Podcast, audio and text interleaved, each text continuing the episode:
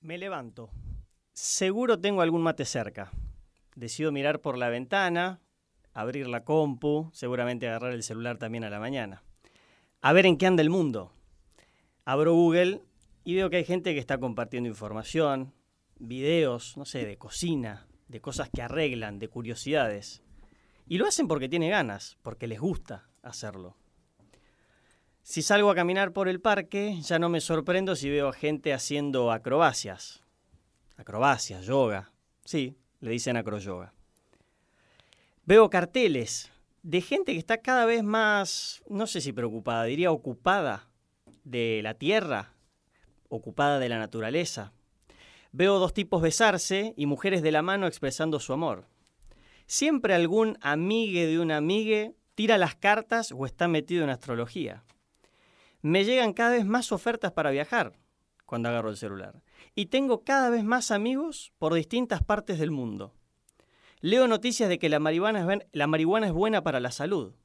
Hoy cualquier cantidad de cortes de pelo en la calle y todos están bien. Me acuerdo también que hace no mucho una mujer fue presidenta del país. Camino por Oroño y veo locales de comidas llenos. Y no venden solamente choripán, venden comida vegana y vegetariana. Hay cada vez más bicis en la ciudad. Mm, veo también gente tirada en el césped escuchando música en vivo. Eh, claro, eh, puede ser el Lula Palusa, un poquito más aburguesado lo que hubiera sido Gusto que en el 69. Veo, leo, pienso, escucho, siento y freno un segundo. Y me digo en voz alta, che, me parece que el mundo está más hippie.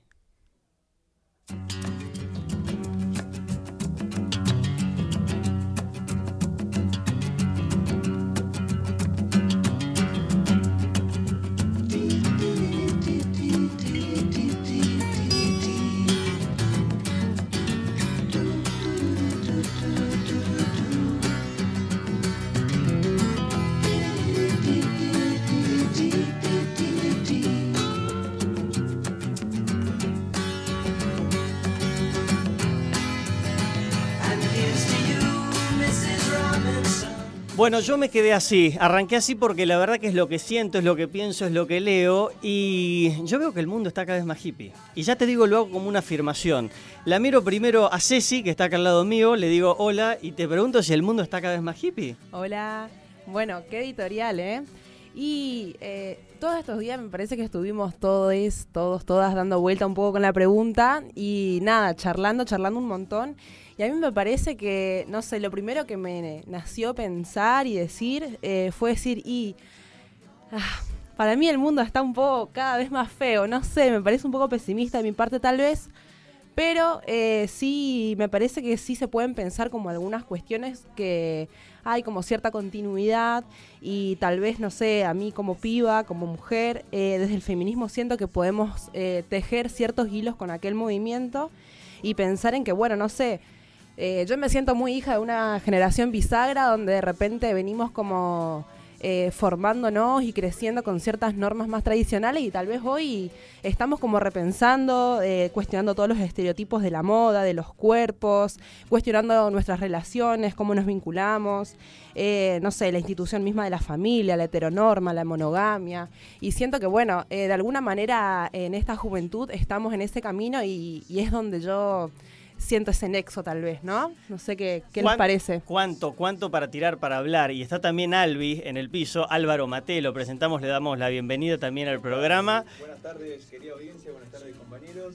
Eh, yo, siendo un poco pesimista, voy a decir que eh, salí a recopilar un montón de testimonios y un montón de gente hasta eh, me sugería un cambio de nombre del programa. Mirá. Pegarle un signo de pregunta al final. Ah. está más hippie?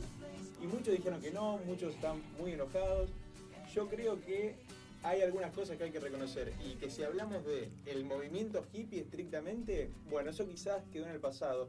Ya veremos con eh, la recopilación de testimonios que traje, pero yo creo que lo que se entiende ampliamente como hippie sí. Sí, hay cosas que se ponen más en cuestión, a veces nos chocan un poco porque se vuelve todo un poco más naif, un poco parece que todo es relativo, que todo vale, y eso choca contra alguna forma de pensamiento eh, que traíamos de antes. De igual modo, algo de eso hay. El mundo está más hippie es la afirmación que nosotros decidimos y que quedó, porque hubo dudas, para el nombre del programa. Y estamos acá, soy Fede, quien les habla. El operador técnico de este programa fue pedido llamado así, ser llamado así, eh, operador técnico, no DJ. Es Agus Grosso, que está del otro lado, está musicalizando ahí. Le, damos, le mandamos un saludo de este lado. Agus, listo para subirte a esta van del mundo está más hippie.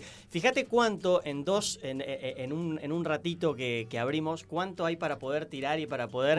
Sí, o le ponemos un signo de pregunta al, título, o le ponemos un signo de admiración, o le ponemos puntos suspensivos. Podemos someterlo a encuesta también, que la audiencia, que la audiencia diga qué quiere, qué le parece, ¿no? La audiencia me parece que mostró una doble cara. Por un lado, mucha agresividad, que no, que no, que no, y de repente van y plasman en la cuenta de Instagram un 95% afirmó que el mundo está más hippie. qué quedamos, viejo? Viste que de golpe el nombre puede ser cómico, de golpe el nombre puede ser controversial, tiene como un montón tiene. No, la palabra hippie en sí creo que nos hace ruido a todos, digamos. Es como que automáticamente pensamos en aquel movimiento y decimos, no, no, ni a palo, no puede ser, no. Eh, más en, en, este momento donde la globalización nos, nos hizo nada, nos hizo perder un poco todo lo que en aquellos años se vivía de alguna manera, pero me parece que resignificarlo está bueno, que podemos pensar ciertas continuidades y que es por ahí y que bueno, no, no hay que extrapolar como aquel concepto, traerlo acá y pensar que esto puede funcionar, o sea, me parece que tampoco vamos por ahí.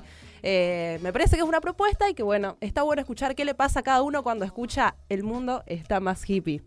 Ahí va, a algunos les dará cosquilla la panza, a otros les, se le crisparán los pelos, ¿eh? seguramente va generando distintas cosas. Yo después quiero saber también qué le parece a Matías Grosso, que está también en este, es parte de este equipo, de este mundo hippie. Vamos a ver cómo terminamos el programa de radio. Arrancamos diciendo que el mundo está más hippie, quizás terminamos la, la temporada diciendo que no. Yo quiero que cada uno de los columnistas de este programa, tenemos a Julián Sara también que va a estar hoy con nosotros, con una columna, tenemos una columna de ecología, eh, tenemos un invitado de lujo, no sé si se han enterado ya, ¿quién es? Espera que, eh, sí, yo creo, eh, yo, algo estuvo circulando para nosotros, aparte nos encanta, primero que va a poder venir, o sea, eso ya es un, este, porque hasta hace un tiempo todas las entrevistas iban por teléfono, sea que vamos a poder charlar acá. Así que hoy vamos a tener el piso a Juan Nemirovsky. Exactamente. Igual sabes que retrocedo algo, porque hoy tiraste que está eh, Julián Sara que creo que es Julián Actis, pero debe estar, me imagino que hay un contacto guardado. un contacto de WhatsApp que hoy guardado, me acaba de lapidar al aire. O sea, que dijeron el alias de WhatsApp, pero pasa que ahora te pasa también, porque Yo voy a desconectar el micrófono y me voy a ir del programa ya mismo, porque lo que hice es imperdonable. No, no, esto, esto es que el mundo está cada vez más hippie también, no nos llamamos no solamente por nuestro nombre, tenemos muchos nombres y elegimos cómo querer llamarnos. Juli, ¿todo bien, Juli? Todo bien, después podemos Vamos a hacer la corrección. Juli va a estar con una columna también hoy. Este, y hablando de, columnas, tenemos columna de medio ambiente. Vamos a, va a ser parte de este programa. Eh, vamos a estar charlando eh, con Nair Thomas, que está muy metida en la movida del medio ambiente, así que vamos a estar charlando con ella y ella va a ser en este programa, en El Mundo está más hippie, eh, la columna que tenga que ver con ecología y medio ambiente. Eh, a colación del furcio anterior, eh, mi psicólogo me dijo que en una de esas estaba escuchando el programa, así que le voy a pedir por favor, Lisandro, que lo tratemos en la próxima Para la próxima sesión. ¿Por qué, ¿Por qué le cambié el nombre? ¿Qué pasó? No, yo creo igual para mí es algo más del WhatsApp, para mí fue el alias de WhatsApp y quedó. ¿Estamos para ver el informe? No sé qué les parece. Me parece que todavía no, porque antes de eso tendríamos que contar que estamos en Instagram también. Así es, bueno, eh, algunos amigos ya nos estuvieron siguiendo y desde ya les agradecemos un montón, estuvieron agitando, compartiendo, eh, convocando al programa, así que bueno, les agradecemos a todos los que están del otro lado y bueno, les pedimos que también manden mensajitos si quieren, si quieren contactarse con nosotros y decirnos qué van pensando de, de esto que va surgiendo acá, nosotros encantados y encantadas de leerlos. Así que, bueno, eh, como, como, bueno, como algunos saben, el Instagram es El Mundo Está Más Hippie, así que así nos encuentran en Instagram. Y próximamente vamos a ver si sumamos alguna otra red social eh, para interactuar más y estar más conectados, ¿no? Eh, es, em, como decimos, el nombre ya da para, para iniciar y charlar un montón, así que siempre va a estar ese medio abierto en Instagram para que puedan decirnos si opinan que el mundo está más hippie, si un día lo ven más hippie que otro, si no tienen nada que ver, si, si algún día perdió el hippismo, ¿no? A mí me gustaría también que también vayan mandando, por ejemplo, cuál fue su momento hippie de la semana o cuál fue su momento Muy más bueno. hippie de la vida. Vieron que, va, no sé si todos, pero en algún momento yo creo que todos pasamos por algunos lugares y decimos, no, yo acá estuve re hippie y bueno, a ver por qué, qué entendíamos o qué entendemos por todo eso. Nos interesa. Nos interesa un trabajo de investigación, una búsqueda, la que hicimos. Yo ya paso a presentar, si me da lo que hay el querido productor, eh, el trabajo que estuve haciendo de recopilación de datos en la semana. Eh, ¿Lo podemos escuchar, por favor? El fenómeno del hipismo. Detección y procedimiento ante el mismo. No, eh, me parece que este no es. eh, Hoy vamos a me parece que se filtró un audio equivocado. un Disculpame, no. Es un trabajo de investigación, de recopilación de entrevistas. Ese se es el famoso sketch de Capuzoto que se le debe haber colgado al, a- al productor. A ver si podemos escuchar ahora sí eh, distintos testimonios sobre si el mundo está más hippie o no y por qué. A ver, eh, dame algo bien cliché. No, eh, tan cliché no. Perfecto. El mundo está más hippie porque las facturas están cada vez más caras. ¿Por qué? Nada, porque están todos los muchachos pidiendo por la ecología y no sé qué. Entonces el precio de la materia prima con la que se hacen la bola de fraile y los vigilantes sube por el dólar. Ya cualquier cosa que hagas, por más de que lo quieras llamar hippie, está inserto en el sistema y el hippismo no existe. Todo lo contrario, estamos cada día en un mundo más capitalista, un mundo en el que gracias a la globalización y la manipulación de medios que hay, eh, hay una sobrecarga de información. Lo que sí creo que dio lugar el, el auge del internet y la inmediatez en la comunicación y en la inmediatez de las ideas en general. El, el no tomarse tiempo para reflexionar nada porque te encuadras bajo, bajo una idea que más o menos te cierra, da lugar al pensamiento mágico que muchas veces está asociado a lo que uno considera como hippie.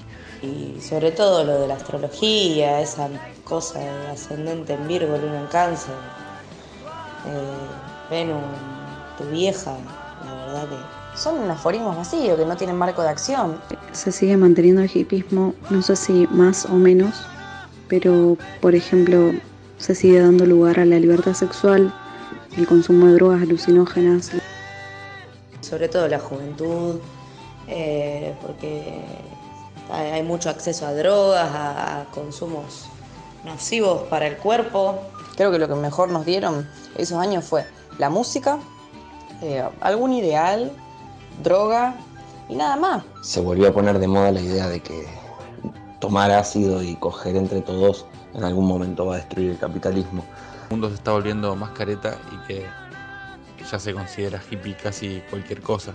Una persona deja de comer carne los martes y los jueves y se lo considera hippie. Un mundo hippie tiene que ser un mundo autosustentable, un mundo por lo menos no contaminado, y eso no sucede. Hace 50 años para ser hippie había que estar tres días sin bañarse en Bustock. Hoy parece que alcanza con comprar granola en la dietética. Siento que hay cada vez más gente narcisista y egoísta o eh, más creación de grupos que instalan eh, y perpetúan el odio o el malestar, que no creo que estas sean cuali- cualidades de hippie.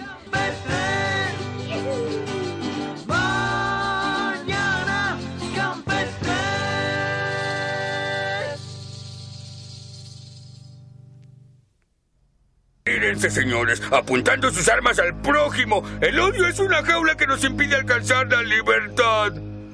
Sí, los 60 pueden haber muerto y desaparecido y su espíritu se habrá extinguido, pero los ideales siguen vivos.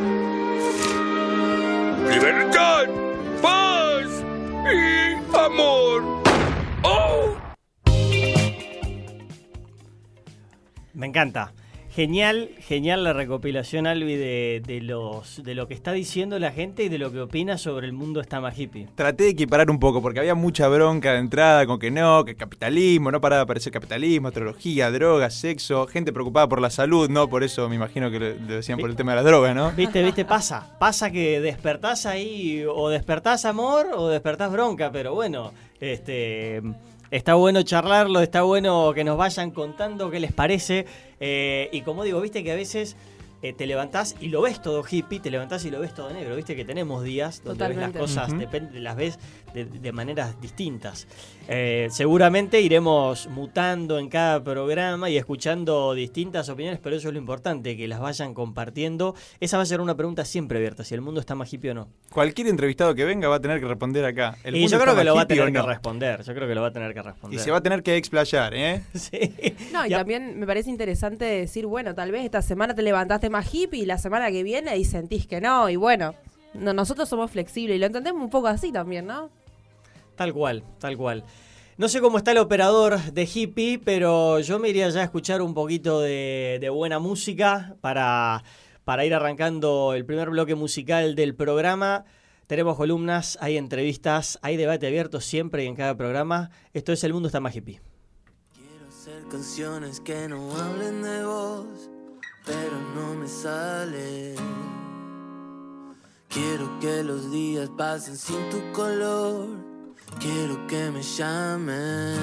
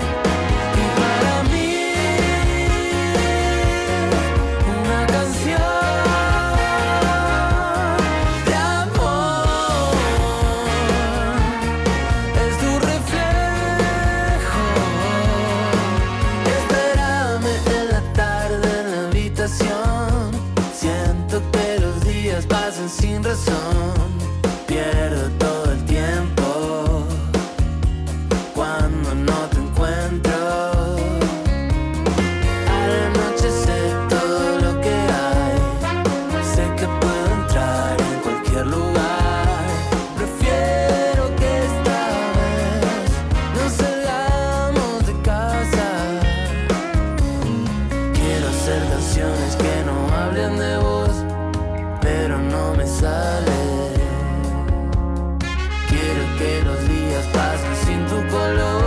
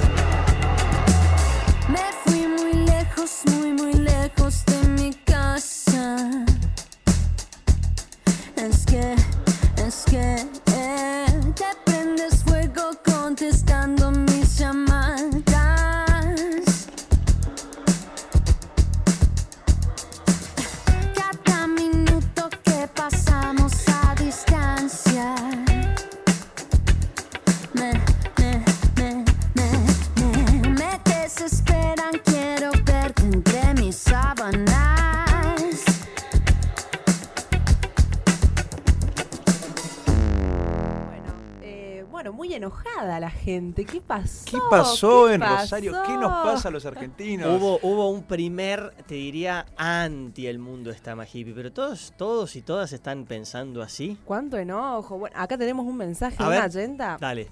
Dice, te cruzas a la isla, te tirás al río, caminas por el pastito, te pican dos bichos locos y ya flashás modo hippie 2.0. Está- Claro. Eso está bien, está, eso, ¿sabes qué? La banco, es oyenta, oyenta, Oyenta, oyenta. La, la banco porque es verdad que después también está el que flashea todo el tiempo el modo hippie, ¿me entendés? O sea, digamos, a todos nos gusta tener ese lado de ese yo camino descalzo por casa y ya está, soy hippie, ¿me entendés? Claro, es que me parece, ah, yo creo que lo que genera tanto enojo, o por lo menos tal vez a mí, es como, nada, eso de pensarse individualmente y decir, bueno, porque camino en patas tal cual, estoy más hippie, es como, bueno, amor, tal vez si no pensamos en colectivo y no sé cuánto futuro tenemos si no nos agrupamos, ¿no? No sé, me parece que es un poco por ahí. Eh, Resultado de las encuestas. Hubo Por un encuesta. lado- hubo encuestas en Instagram. Por un lado, la gente muy enojada en el informe, pero de repente en la encuesta, 83% de la audiencia piensa que el mundo efectivamente está más hippie. Ah, bueno. Tan hay- solo un 17% cree que no. No, bueno, de- de- tremenda diferencia. Yo quiero hablar de la metodología que nosotros implementamos acá. Cecilia es la que está a cargo de los análisis cuantitativos. Ah, vamos a ver si, si, resisten a- eh, validación estadística. Sí, esos- y yo me encargo de lo cualitativo. Entrevista en profundidad, cara a cara, Claro, una especie de complementariedad que hicimos hacer con Alvarito, así que bueno, en esa estamos. una triangulación para hablar. Che, lo que no era joda para los hippies era el cuidado del medio ambiente, la naturaleza, eh, la conciencia por, por la tierra. Y desde Rosario nosotros también vamos a hacer nuestro aporte en este programa y lo va a hacer principalmente alguien que sabe pero muchísimo y está remetida en el tema. Y te digo, mira, yo iría preparando alguna libretita para ir anotándonos semana a semana lo que nos va a contar porque me parece que hay mucha idea de evangelizar acá. Así que la presento a Nair Tomás, la columnista de Medio Ambiente. Bienvenida al Mundo Está Más Hippie. Nair, ¿cómo estás? Hola chicos, los escucho súper bajo. A ver ahí, si nos acercamos un poquito. O quizá Eh, consola. Muy, muy poquito, o sea, te escucho re lejano. Muy lejano. A ver, estamos tratando de ajustar. A ver, A ver ahí. ahí, Ahí como vamos. Nosotros te escuchamos bien. joya, bueno, me perdí los últimos tres minutos de lo que dijeron. Bueno. Buenas noches, ¿cómo andan? ¿Cómo estás? Bienvenida. ¿Todo bien vos? Bien, todo en orden. Hacíamos la presentación y decíamos que, que una de las cosas que el hipismo tomaba en serio era la conciencia por la tierra, por naturaleza, el medio ambiente. Y yo decía que vos venís recontra metida en el tema eh, y que por eso habíamos hablado en la semana y, hace un tiempito para, nada, para que te sumes en esta propuesta de, de- de contarnos, de, de curiosearnos, también de quizá educarnos y evangelizarnos en un montón de temas respecto del medio ambiente. De una, de una. Bueno, yo soy ingeniera ambiental, pero en realidad básicamente soy muy fanática de mi profesión y, y me encanta evangelizar personas en el cuidado del medio ambiente, así que genial que me hayan dado esta posibilidad. Nosotros vamos a esperar Eh. ansiosos semanalmente tu, tu, tu- tu informe o, tu, o, o la data que traigas de medio ambiente, porque nada, creemos que es algo que en lo que tenemos que estar cada vez más metidos y en, los que, en lo que muchas veces falta información. Hola Nair, ¿cómo estás? Ceci te habla de este lado. Hola Ceci, ¿cómo andas? ¿Todo bien, bien? todo bien. Quería preguntarte, ¿la gente va a poder mandar consultas, preguntas y vos podrás ir después trayéndonos alguna devolución o, o cuál es tu idea? ¿Cómo te gustaría que, que vayamos dándole forma a esto? Les contaba a Fede que justo me pasó algo re loco el, el sábado, que fue un cumpleaños de un amigo, el cual no tenemos muchos amigos en común, pero estábamos todos ahí eh, y estábamos tomando cerveza en latita. Y mm, claro, en mi círculo de amigos yo tengo todos, casi todos evangelizados, ¿viste? Gente que, que ya tiene adoptado Hiciste un trabajo hábitos fuerte. con algunos con más éxito y con otros con menos. Pero acá estaba en un círculo nuevo y yo estaba asumiendo que estaba todo bien, que todo el mundo estaba en la misma. Y mm, resulta que dijimos, bueno, che, las latitas, las... alguien dijo, que no fui yo, che, las latitas las ponemos en una bolsa separada porque se reciclan. Sí, sí, dale, de una. Y mm, cuando otro se para, empieza a juntar residuos de la mesa eh, que no eran reciclables, va y los tira en la misma bolsa. Y yo, no, no, no, pará, pará que ahí están los reciclables.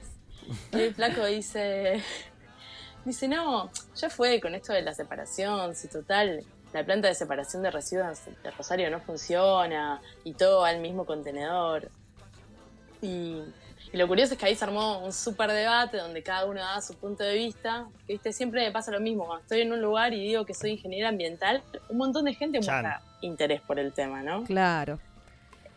Y mm, bueno, les terminé la idea. Y bueno, la cuestión es que lo curioso fue darme cuenta que de esas 10 personas que éramos, solamente 3 estábamos haciendo algo activamente por el medio ambiente. O separábamos residuos o compostábamos. Y de hecho había dos que ni siquiera cerraban la canilla cuando se lavaban los dientes.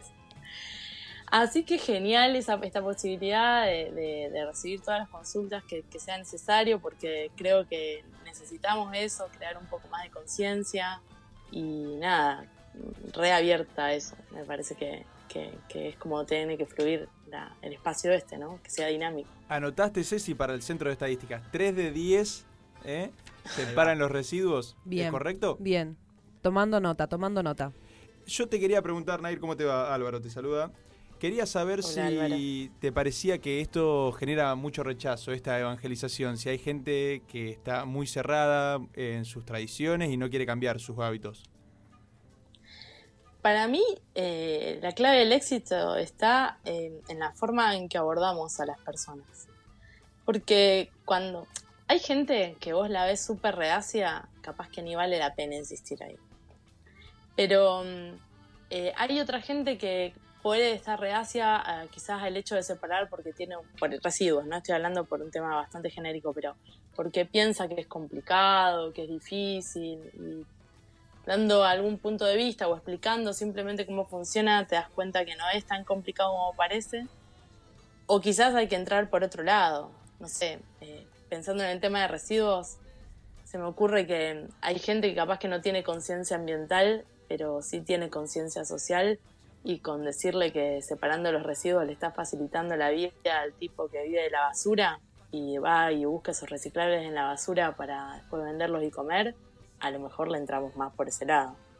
Así que creo que es un trabajito de hormiga, pero, pero vale la pena. Claro, también es verdad, para mí también hay un, como bastante desconocimiento del tema y también de cómo funciona, por ejemplo, en este caso en la ciudad de Rosario, eh, a colación de lo que de la anécdota que contabas vos, el otro día también, bueno, eh, con una amiga íbamos buscando uno de los containers para tirar la- también la basura reciclada eh, y bueno, y esta amiga me dice, pero ¿funciona o, o la mezclan después? O sea, ¿esto tiene sentido? Y como que me parece que esa pregunta está un poco dando vuelta a decir, bueno, a ver, ok, lo hago, pero ¿para qué? O sea, ¿realmente tiene sentido que hagamos esto? Entonces digo, bueno, tal vez nos falta un poco de información para, bueno, para que esa acción tal vez tenga como un fin y nosotros estemos al tanto de por qué estamos haciendo lo que estamos haciendo, ¿no? Sí, de una. Y muchas veces que uno no sabe el impacto que las acciones que, que cada uno hace en el día a día tiene sobre el medio ambiente.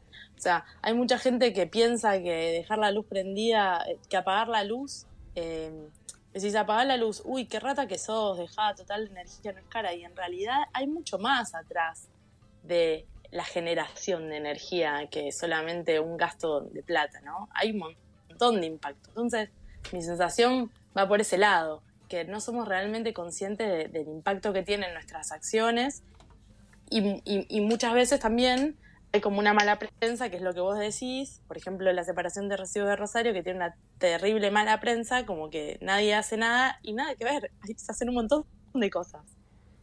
Por eso mismo te quería preguntar, ¿en qué, del 1 al 10, qué tanta conciencia o qué tanto éxito tienen estas medidas de separación de residuos en Rosario?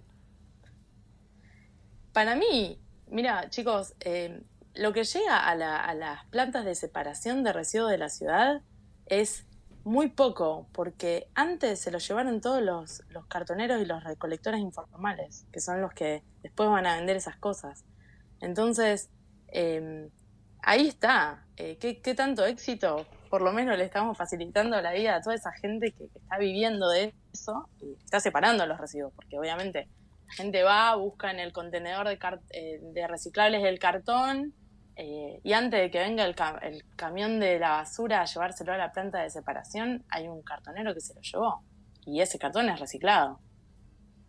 No- sé si me explico con lo que les quiero decir. Sí, sí, totalmente. Bien, bueno, me parece, me parece que está bueno dar a conocer estas cosas. Me parece que ir eh, haciendo Yo creo un que esta, columna va a traer también mucha, va, va a movilizar también en la audiencia y va a levantar muchas preguntas. Creo que en la semana vamos a levantar muchas preguntas para Nay a través de- del Instagram del Mundo Está Más Hippie. Podemos abrir un- una cajita de preguntas después, bueno, la audiencia ahí atenta, pueden pasarse por nuestras redes y bueno, preguntar a ver qué, qué les gustaría saber. Y así la semana que vienen a ir eh, viene con toda la data fresca. Porque cual. eh, si bien la- seguramente semanalmente nos va, eh, nos va a estar contando curiosidades y novedades, también decimos, la gente quiere saber y nosotros obviamente vamos armando muchas veces el, o la idea tenemos de armar el programa también a partir de los comentarios y, de las preguntas que nos vayan llegando, así que me parece que va a ser un... ah, eh, Nay, has abierto una puerta que va a ser un ida y vuelta más que interesante. Eh, cuando hablé con vos te vi súper motivada, así que esperemos que eso se sostenga y creo que nada, vamos a tener bastante para, para concientizar a algunos, algunos otros que se enojen, otros que se rían, así que me parece que va a estar muy piola. De una, súper dispuesta para eso. Sí, está genial que la gente proponga temas porque hablamos entonces de cosas que a la gente le interesa. Y si no, bueno, iremos proponiendo nosotros. Pero, pero súper, súper, me parece muy buena la, el espacio. Nair Tomás, gracias, nuestra columnista de medio ambiente, ecología, lo decimos así. Sí, perfecto, me parece muy bien. Dale, Gracias, gracias. chicos.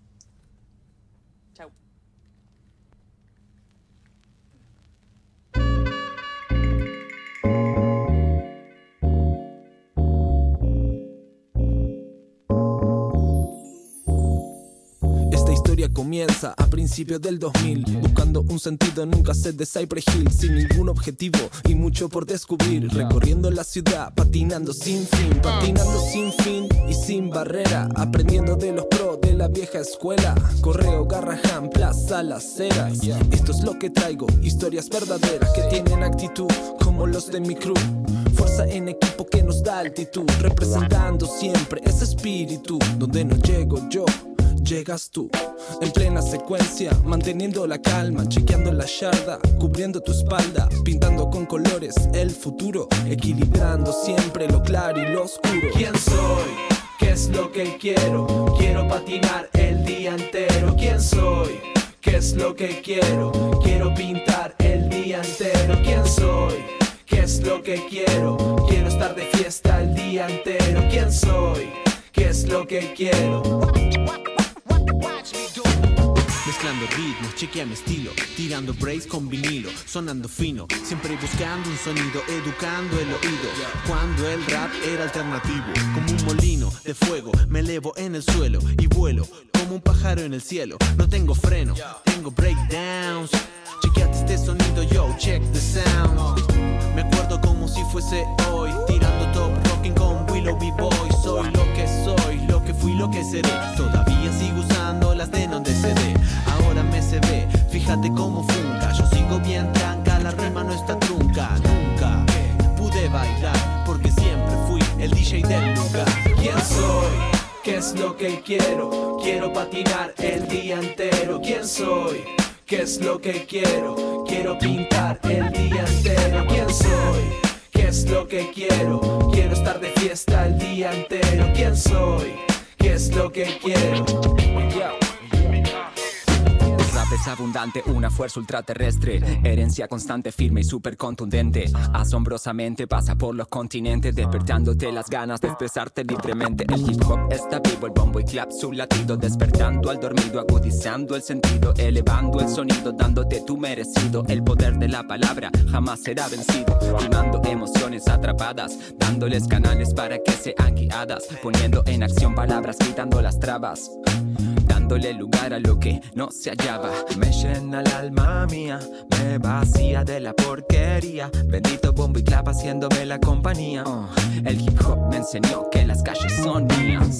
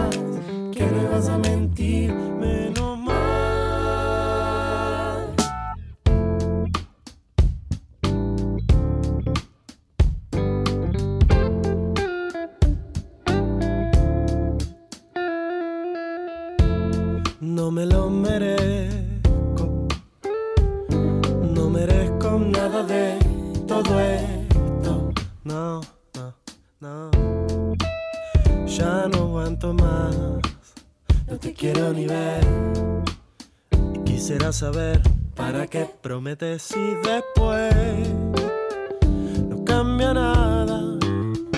Como si nada te me apareces.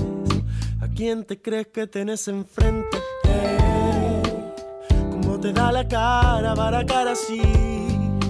Creí que ibas a cambiar. Creí, creí, creí que no ibas a mentirme, que no ibas a mentir que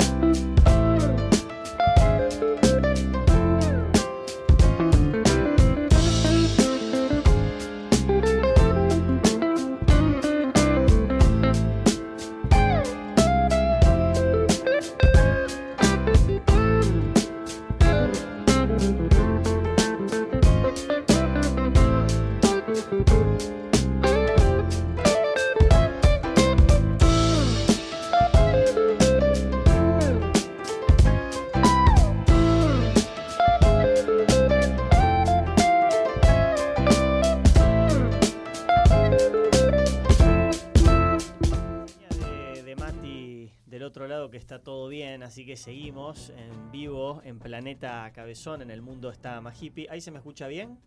¿Sí? Genial. Eh, bueno, recién conversábamos con Nay Thomas, me encantó, me parece que va a estar muy bueno. Vamos sumando este, amigos y amigas al equipo para, para que nos vayan contando data y que creemos que está muy atado al nombre del programa y que creemos que eh, aporta muchísimo para que todos vayan este, conociendo, sumando nuevas, nuevos conocimientos, ¿no? Está muy bueno aportar eh, desde lo individual, desde lo micro y también preguntarle por eh, acciones concretas en la política, en lo macro, para la protección del medio ambiente. A mí eso fue lo que me faltó, pero bueno, Estamos Va- con muchas cosas ya. Creo que, como decíamos, va a ir cayendo un listado de preguntas y bueno, y siempre nos pasa en los primeros programas que, que tenemos tanto que bueno, tenemos que ir este, viendo qué, qué cortamos para, para poder llegar y cumplir con el horario. Bien, me encantó.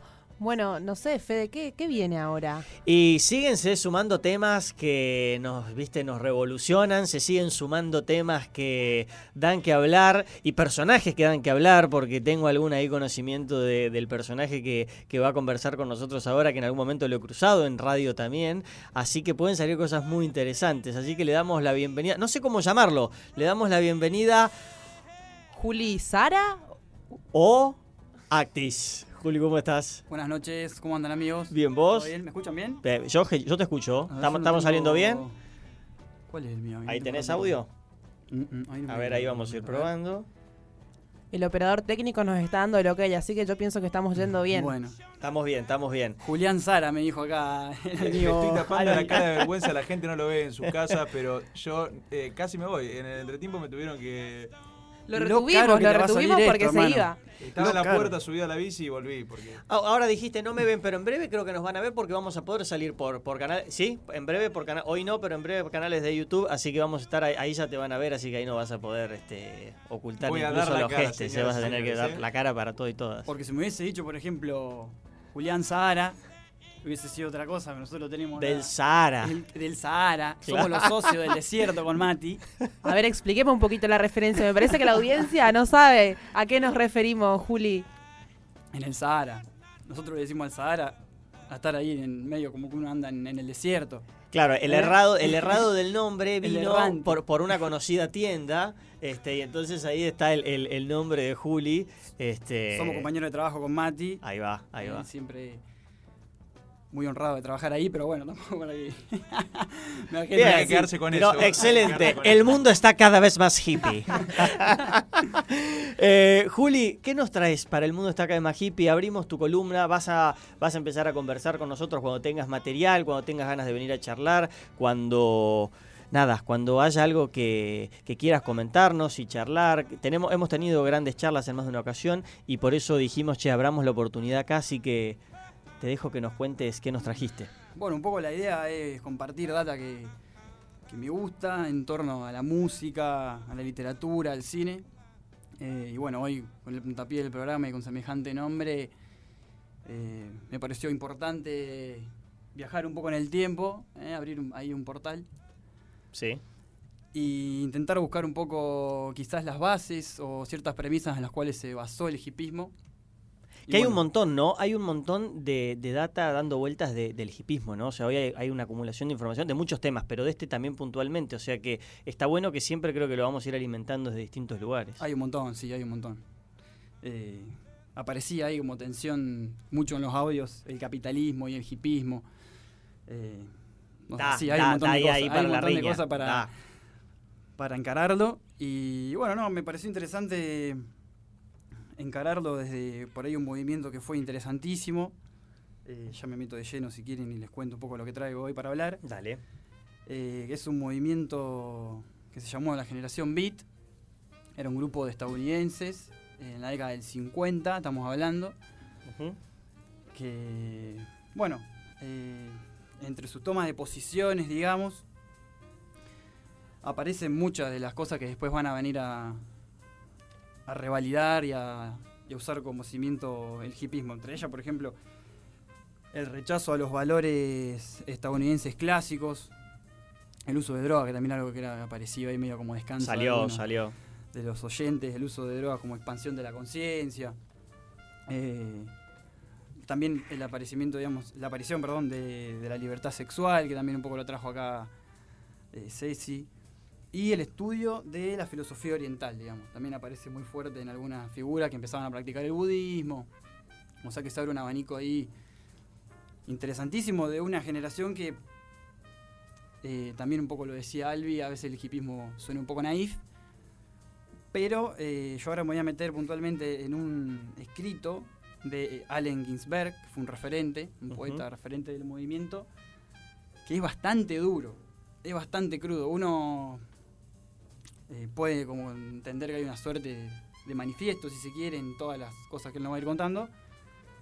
Y de Naif no tiene, no tiene mucho, digamos, porque se nota que son, ¿cómo podríamos decirlo?, seres o personas o subjetividades que estaban necesitando expresar un montón de cosas. digamos. Claro. Era como un grito Había que decirlo. Ujú. Habría que decirlo. Bueno, es un poco para ahí tirar paredes con, con lo naif. Claro, el tema con el tema de lo naif, yo pienso que tal vez hoy nos resuena eso. Sí. En aquel momento yo creo que, que no, por supuesto que no era leído así. Totalmente. Esto que eh, escribió Allen Ginsberg, que es el poeta, eh, fue escrito en el año 56, o sea que estamos hablando hace un montón de tiempo, pero yo creo que si bien hacemos la salvedad de todas las citas que él va a citar, porque esto transcurre en lugares de Nueva York, en lugares de México, en lugares de, de Kansas, bueno, o sea, donde ellos se movían, podemos ver que hoy se siguen repitiendo recreando, reinventando ciertas prácticas que pueden estar asociadas a lo que uno dice hippie. Eh, no sé si estamos como para... para Sí, sí, sí, dale, ¿eh? dale nomás. Eh, el texto es bastante extenso para ser... Es como una poesía en prosa por momento, a veces es un poco más testimonial, un poco de ficción, también aparece. Yo me tomé el atrevimiento de hacer una edición porque es bastante extenso y se llama Howl, que la traducción eh, es aullido. Ya desde el nombre un poco Va marcando. lo que se va a venir.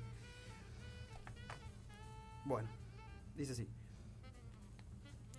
He visto las mejores mentes de mi generación destruidas por la locura, histéricos, famélicos, muertos de hambre, arrastrándose por las calles, negros al amanecer buscando una dosis furiosa, cabezas de ángel, abrazadas por la antigua conexión celestial al dínamo estrellado de la maquinaria de la noche, quienes pobres y andrajosos y con ojos cavernosos y altos se levantaron fumando en la oscuridad sobrenatural de los departamentos con agua fría, flotando a través de las alturas de las ciudades, contemplando el jazz. Quienes comieron fuego en hoteles coloreados, o tomaron aguarrás en Paradise Alley, muerte, o purgaron sus torsos noche tras noche con sueños, con drogas, con pesadillas despiertas, alcohol, pijas, conchas infinitas, ceguera incomparable, calles de nubes vibrantes y relámpagos en la mente saltando hacia los polos de Canadá y Patterson, iluminando todas las palabras inmóviles del tiempo, sólidos peyotes de los vestíbulos, amaneceres en el cementerio del árbol verde, ebriedad del vino en los tejados, puestos municipales, el neón estridente, luces del tráfico parpadeantes, vibraciones del sol, la luna y los árboles en los bulliciosos crepúsculos de invierno en Brooklyn, estrepitosos tarros de basura y una regia clase de iluminación de la mente. Quienes hablaron 70 horas seguidas desde el parque al museo, al puente de Brooklyn, batallón perdido de conversadores platónicos, bajando de espalda las escaleras de escape de los alfaizares del Empire State, lejos de la luna, gritando incoherencias, vomitando, susurrando hechos, recuerdos, anécdotas y patadas en la bola del ojo, y traumas de hospitales y cárceles y guerras, intelectos enteros, disgregados, en amnesia por siete días y noches con ojos brillantes, carne para la sinagoga arrojada del pavimento. Quienes dieron vueltas y vueltas en la medianoche por el patio de trenes preguntándose a dónde ir y fueron, sin dejar corazones rotos. Quienes prendieron cigarrillos en vagones, traqueteando por la nieve hacia granjas solitarias en la noche del abuelo. Quienes estudiaron a Plotino, Poe, San Juan de la Cruz, telepatía y cábala, debido a que el cosmos instintivamente vibraba en sus pies en Kansas quienes haraganeaban hambrientos y solos por Houston buscando jazz, o sexo, o sopa, y siguieron el brillante español para conversar sobre América y la eternidad, una tarea sin esperanza, y tomaron un barco para África. Quienes desaparecieron en los volcanes de México, dejando tras suyo nada excepto la sombra del estiércol y la lava y la ceniza de la poesía quemada en Chicago. Quienes mordieron detectives en el cuello y chillaron, con placer en autos policiales por no cometer un crimen, salvo su propia pederastía salvaje y su intoxicación. Quienes copularon extáticos e insaciables con una botella de cerveza, un novio, un paquete de cigarrillos, una vela y se cayeron de la cama, y continuaron en el suelo y por los pasillos y terminaron desmayándose en la pared con una visión del último coño y llegaron a eludir el último atisbo de conciencia. Quienes aullaron de rodillas en el metro y fueron arrastrados por el techo ondeante, ondeando sus genitales y manuscritos. Quienes chuparon y fueron chupados por aquellos serafines humanos, los marineros, caricias del amor atlántico y caribeño. Quienes eyacularon en la mañana, en la tarde, en jardines de rosas y en el pasto de parques públicos y cementerios, esparciendo el semen libremente a quien quiera que llegara. Quienes caminaron toda la noche con sus zapatos llenos de sangre en los muelles esperando una puerta en East River para entrar a un cuarto lleno de vapor caliente y opio. Quienes se sentaron en cajas respirando en la oscuridad bajo el puente y se levantaron para construir arpas en sus desvanes. Quienes tosían en el sexto piso del populoso Harlem con llamas bajo el cielo tuberculoso rodeados por las jaulas naranjas de la teología. Quienes cocinaron animales podridos, pulmones, corazón y pata, soñando con el puro reino vegetal. Quienes fueron quemados vivos en sus inocentes trajes de franela en Madison Avenue, entre ráfagas de versos plomizos y parloteo borracho de los regimientos de acero de la moda, los chillidos de la nitroglicerina de las agencias de publicidad y el gas mostaza de los editores siniestramente inteligentes, o cayeron por los taxis ebrios de la absoluta realidad, quienes condujeron una visión para encontrar la eternidad, quienes arrojaron papas saladas a los conferencistas del dadaísmo en la ciudad universitaria de Nueva York y subsecuentemente se presentaron ellos mismos en las baldosas de granito del manicomio con cabezas rapadas y un discurso arlequinesco de suicidio demandando una lobotomía instantánea y quienes a su vez entregaron a la nulidad concreta y quienes a su vez se entregaron a la nulidad concreta de la insulina, el metrazol, la electricidad, la hidroterapia, la psicoterapia, la terapia ocupacional, el ping-pong y la amnesia. Quienes soñaron y encarnaron brechas en el tiempo y el espacio a través de imágenes yuxtapuestas y atraparon el arcángel del alma entre dos imágenes visuales y unieron los verbos elementales y establecieron el nombre y rasgos de la conciencia para recrear la sintaxis y medida de la pobre prosa humana y ponerse frente a vos, estupefacto e inteligente, y sacudirse con vergüenza rechazando incluso revelar el alma para conformarse al ritmo del pensamiento, en su desnuda y eterna cabeza, el vagabundo loco y el golpe del ángel del tiempo, desconocido, incluso poniendo aquí lo que podría dejar de ser dicho en tiempo de volver después de la muerte, y surgieron reencarnados en los trajes fantasmales del jazz, en la sombra del corno dorado de una banda, exhalando el sufrimiento de la mente desnuda de América para armar en un saxofón que llora estremeciendo las ciudades bajo la última radio, con el corazón absoluto del poema de la vida descarnada de sus propios cuerpos, buenos para comer mil años. Howl de Allen Ginsberg, 1956. En la palabra y en la voz de Julio Actis, che, eh, fuerte. Fuerte. Sí, te iba a decir eso. Fuerte el texto. Creo que hay un montón, decíamos, e- e- fue como una época de, de rebelión, de revolución y seguramente hay como mucha data ahí este, que vaya por ese lado. Eh, está muy piola. Los Los trajiste... por ejemplo, los Beatles no, no existían todavía. Ellos Claro. escuchaban jazz, ¿viste? Claro. Eso mucho la Es figura. lo que pensaba, que uno asocia el movimiento hippie más a los 60. Claro. Sí, y no, ya viene de antes. Y después se acabó. Y ya venía de antes y había precursores, ¿no?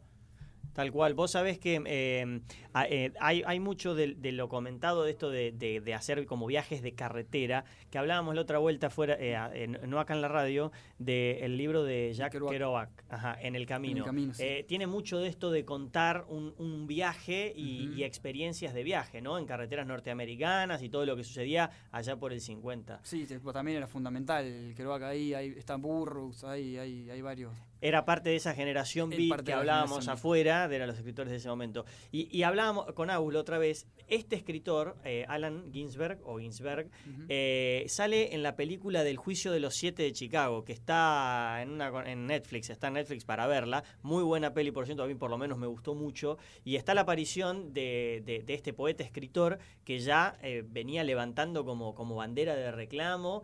eh, y eh, nada, esto es, esto es un...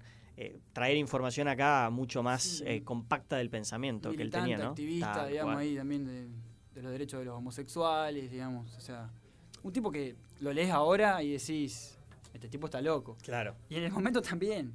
Y a- O sea, y- y a- eh, no sé si es que, a ver, uno trae la palabra de, de para decir, bueno, este tipo tiene la posta, sino como interpelación. Yo poco- creo que pinta un paisaje de época, ¿no? Uno se imagina tal como la concepción, eso que leía Juli, es la concepción que uno tiene de los 60. De esa pero época. Carnal, ¿no? Una Claro. descripción dura, Viva. fuerte, espesa, Mm. grotesca a veces. Sí, como algo que se tenía que, que romper, me parece como que necesitaban un poco de eso de salir a viajar, hacer autostop, que ellos le dicen. Quizás para Claro, el momento era una, o sea, era una jiponada en el sentido de este, ¿a dónde va? Sin rumbo, sin planificación. ¿Qué está haciendo? Viste que por eso decíamos lo del, lo del mundo está más hippie, de también decir como algunas costumbres que se fueron, que, que en ese momento se veían como hippies, esto de bueno, salir a viajar en la carretera y que hoy por ahí ya las vemos como mucho más comunes. No, sí, lo que iba a decir es que claro, esto es como una antesala de algo que, como decíamos, iba a reventar y que sí, es, es tal cual como, como mencionaban, que después nosotros siempre nos quedamos con, no sé, con el Woodstock, con otras imágenes y tal vez se pierde por ahí todo este, todo este trasfondo y no sé, todo este manifiesto me parece que hace como un recorrido por varias aristas de, bueno, temas que en ese momento claramente eh, impactaban un montón en la sociedad de aquella época. Sí, sí, que no se hablarían. O sea, la homosexualidad también ahí de haber sido re dura. Sí, sí, que no era fácil tampoco darse a- ponerse de ese lado de la opinión, ¿no? O sea, me imagino que, bueno, ahora eh, me parece que en una de, la- de las voces que habían, que habían recopilado en el informe se hablaba de, lo- de Internet y la facilidad para eso, ¿no? O sea, que como que detrás de la computadora por ahí de golpe es mucho más este, cómodo opinar o, o- o tengo menos, menos trabas para opinar. Sí, lo que hablábamos el otro día también afuera de la pecera, es que por ahí lo que pasa ahora y, y asociándolo a lo naif de los hippies en este momento es que siento que muchas veces terminamos comiéndonos un poco el viaje de pensar que, bueno, hacemos que algo sea trending topic en Twitter y ya pensamos que estamos teniendo un alcance re grande, re amplio Claro. y que vamos a generar algo súper transformador y es como, bueno, si bien las redes hoy son importantes, me parece que eh, hay cosas que están pasando, no sé, tal vez en el territorio, en la calle, en otros espacios y tal vez son esos los lugares donde, bueno, eh, deberíamos ir a, ver cómo nos interpela o, o no sé, a, a sacar data si se quiere, ¿no? Bien. Bueno, Juli, gracias por la columna, por la data traída. Eh, te vamos a estar seguramente escuchándonos y viéndonos este, en los próximos programas. Vamos a intentar mantener la Eh, línea ahí. Ahí va, ahí va. temática. Está Eh, bueno lo que traes del, del Ilan, el, el- Ahí va, eso ya. Eh, ¿Vas a spoilear lo lo- con lo que venís o.? No, vamos a ir viendo, No. pero está, Ah, está bueno para, para trabajarlo. Es una linda línea ahí. Genial, gracias, Juli. A ustedes. Che, bueno, ya está Juan Nemi, ¿eh? acá en Planeta. Cabezón, en vivo, sí, lo tenemos, ahí lo vemos. eh, eh, en el mundo está más hippie, creo que, se- no sé, yo te digo, eh, vamos a charlar un ratito, tengo un par de preguntas anotadas, pero también sé que acá Álvaro lo va a someter a, a- a- a cuestionario, a preguntas, no sé si vas a ser severo o no en las preguntas. Seguimos con eh, las investigaciones, en este caso cualitativas. Eh, yo me formé en la Universidad de Palo Santo, ¿no? Eh, hace ya mucho tiempo. Y bueno, cuando vuelvan van a ver de qué se trata esto. También tengo algo de información declasificada del INDEC. Ya van a ver. Quédate en vivo por Planeta Cabezón, esto es El Mundo está más hippie.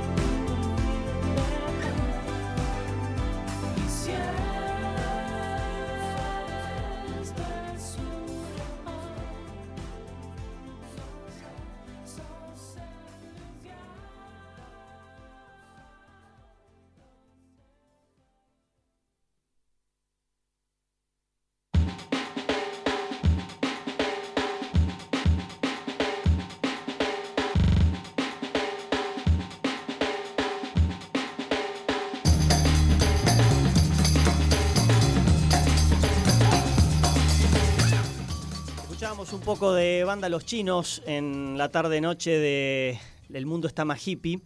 Y estamos acá ya con presencia en el estudio de alguien que hace un año, cuando iniciamos otro ciclo en, aquí en Planeta Cabezón, que se llamó Multiverso, arrancábamos la, la temporada y hacíamos nuestro primer programa y estábamos también atravesando la, la- la- cuarentena ¿no? estricta.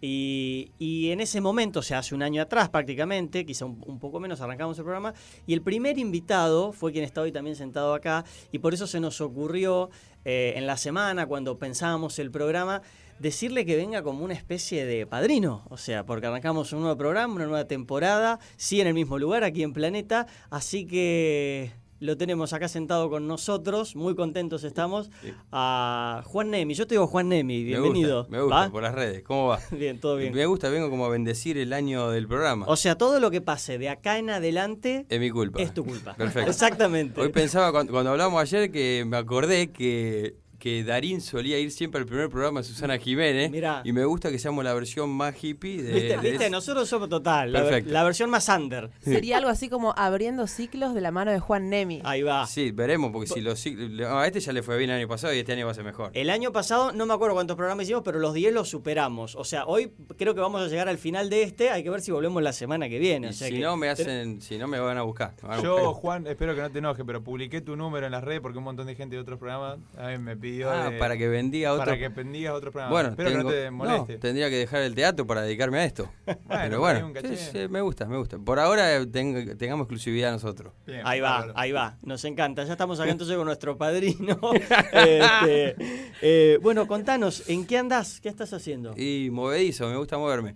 Y la verdad que la pandemia la, la sentí solamente un mes así de estar parado, parado. Después no paré más. Eh, tengo que ir al psicólogo urgente. Eh, pero ahora estoy con... eh, este viernes hacemos función de heroínas en la terraza de la Labardén, que es una obra que, que- que dirijo hace como seis años. que Estuvieron en el D7 el año pasado, si no en me el equivoco. D7 el año pasado, en Funes el fin de semana pasado. Es una obra que está piola porque son relatos de 15 actrices que monologuean en simultáneo. Entonces uno va como espectador, te sentás, si viene una actriz que se te sienta ahí un metro, Sí. te hace un monólogo te cuenta la historia de alguna heroína, justamente. Son mujeres que hicieron algo muy grosso en la historia, pero por su condición de mujer no estuvieron visibilizadas. Y bueno, después esa actriz se para, viene otra y así tres veces. Y eso hacemos el viernes en la Labardén, que hoy nos enteramos que está lleno, así que ni siquiera, ah, ni siquiera invitamos, no invitamos a la gente, no, estamos va- invitando a nadie. No va a haber entradas para la gente del mundo está más hippie. Y, y vamos a tener que pensar en otra cosa. Agarraste tarde. Tarde. Eh, ¿A qué hora en la Bardén? A las 8 en la Bardén, pero no, por favor, no vengan, No no, venga vengan la porque gente. está todo vendido. Sí. No, esto no es una convocatoria. No, eh, él me preguntó qué estaba haciendo. Yo fui, no, no estaba Para vendiendo no un chivo. de programas en ese horario. Exacto, decís a esa hora no puedo bendecir También, ningún ahí va, programa. Ahí va. Y después, nada, estoy remontando un proyecto también que fue los microteatros, eh, que se hizo en La Raíz La el año pasado, ahora sí. hay con chance de que se hagan en el Centro Cultural Atlas. Ah, mira. Eh, eh, tratan de mantener el, el mismo formato que era esta, porque yo me acuerdo que eran salones chiquititos, Sí. eran obras de 15 minutos con poca gente, Sí, pero totalmente. era, era cerrado el lugar, digamos. Sí, ¿ves? Eh, bueno, el patio era abierto, lo que le vendría bien a, esta, a este contexto. En el Atlas no tenemos esa posibilidad, pero estamos en- resolviendo cómo hacemos para tener cuatro propuestas de teatro en simultáneo y toda la circulación que significa de gente eso, Ahí va. sin que nadie se toque y se contagie. Así que un rompecabezas que todavía, todavía no, no armé. Tremendo, tremendo. Pero sí, movimiento con eso, teatro y... Y no, y nos contabas, no sé si puedo spoiler o no, porque hablábamos recién lo de la radio. Ah, sí, Arrancaste también. con radio también. Sí, también eh, un formato a mí raro, distinto, que yo, viste, eh, nosotros estamos acostumbrados en el teatro a laburar el año entero para producir una hora de material, ¿no? Trabajamos capaz que tres veces por semana durante un año, ensayamos una hora para llegar a una hora. Y Sí. ustedes lo saben más que yo, en radio hay algo como de una vertiginosidad que yo llego, yo llego 10 menos 5 y soy el primero en llegar al programa. A las 10 empieza el programa, llegan 10 menos 1. Y ahí dicen, bueno, hoy vamos a charlar de pa, pa, pa, pa, pa. Va y sale. sale y se hace. Y entonces estoy aprendiendo, está, creo que la radio, y creo que el programa va saliendo bien, me va gustando, pero yo más allá que intento para sobrevivir abordar distintas disciplinas como el teatro, el cine, cuando se puede, la publicidad, eh, ahora la radio, pero yo me sigo sintiendo eh, siempre actor de teatro, así De que teatro. es como un experimento de un rato. ¿No le, ¿No le encontraste todavía la radio, el radioteatro, por ejemplo, como se hacía hace tiempo? Y bueno, o bueno, viste- como muchos improvisan a, a veces Sí, al aire, ¿viste? Sí, bueno, de hecho, eh, en la misma radio sí hay muchos actores participando de los programas, pero por ahí más con la- el estilo de personajes. Claro. El radioteatro, me parece que los actores y la gente de teatro le tenemos un poco de distancia al radioteatro. Yo pensaba, qué lástima que no se revitalizó con el tema de, de del aislamiento, que había Sí. mucha gente en, la, en las casas y que, bueno, estaba la imposibilidad de hacer teatro presencial. Qué raro que no Sí, creo, nadie lo abordó. hubo- creo que hubo alguna que otra experiencia eh, en Buenos Aires. Yo vi algunos posteos, algunos actores. Pero acá de verdad, re poco. No, no, no sé, para mí que ya estamos tan con la pantalla y la imagen que nos cuesta pensar que a un espectador le va a interesar solo escuchar. Pero es un prejuicio total. Tal cual, sí. Que si se hace falta un productor, cualquier cosa me. Ah, bueno, Ah, una pyme, cortemos una. Claro, yo diría, ya te estamos Tenemos bañando. padrino, te pasamos un productor. Sí, me gusta. Yo eh, ya les dije que soy muy inquieto, así que súmenme proyecto, no hay problema. Genial. Eso por eso te iba a preguntar algo. ¿Haces algo fuera de la actuación o del teatro, de esta actividad? Eh, no, por suerte hace unos años que logré hacer el clic y, y dedicarme solo a esto. Eh, bueno, doy clase de teatro, digamos, que Sí. es, digamos, no, está, eh, no está tan ligado a, la, a la- a actuar, sino más a la pedagogía. Toda la vida vendí juguete, hasta hace cinco años. Eh, había, compraba y vendía juguete con mi hermano. Se cansó de que yo llegue tarde, falte, y me, me- me echó y yo me sirvió para, para jugármela con el teatro.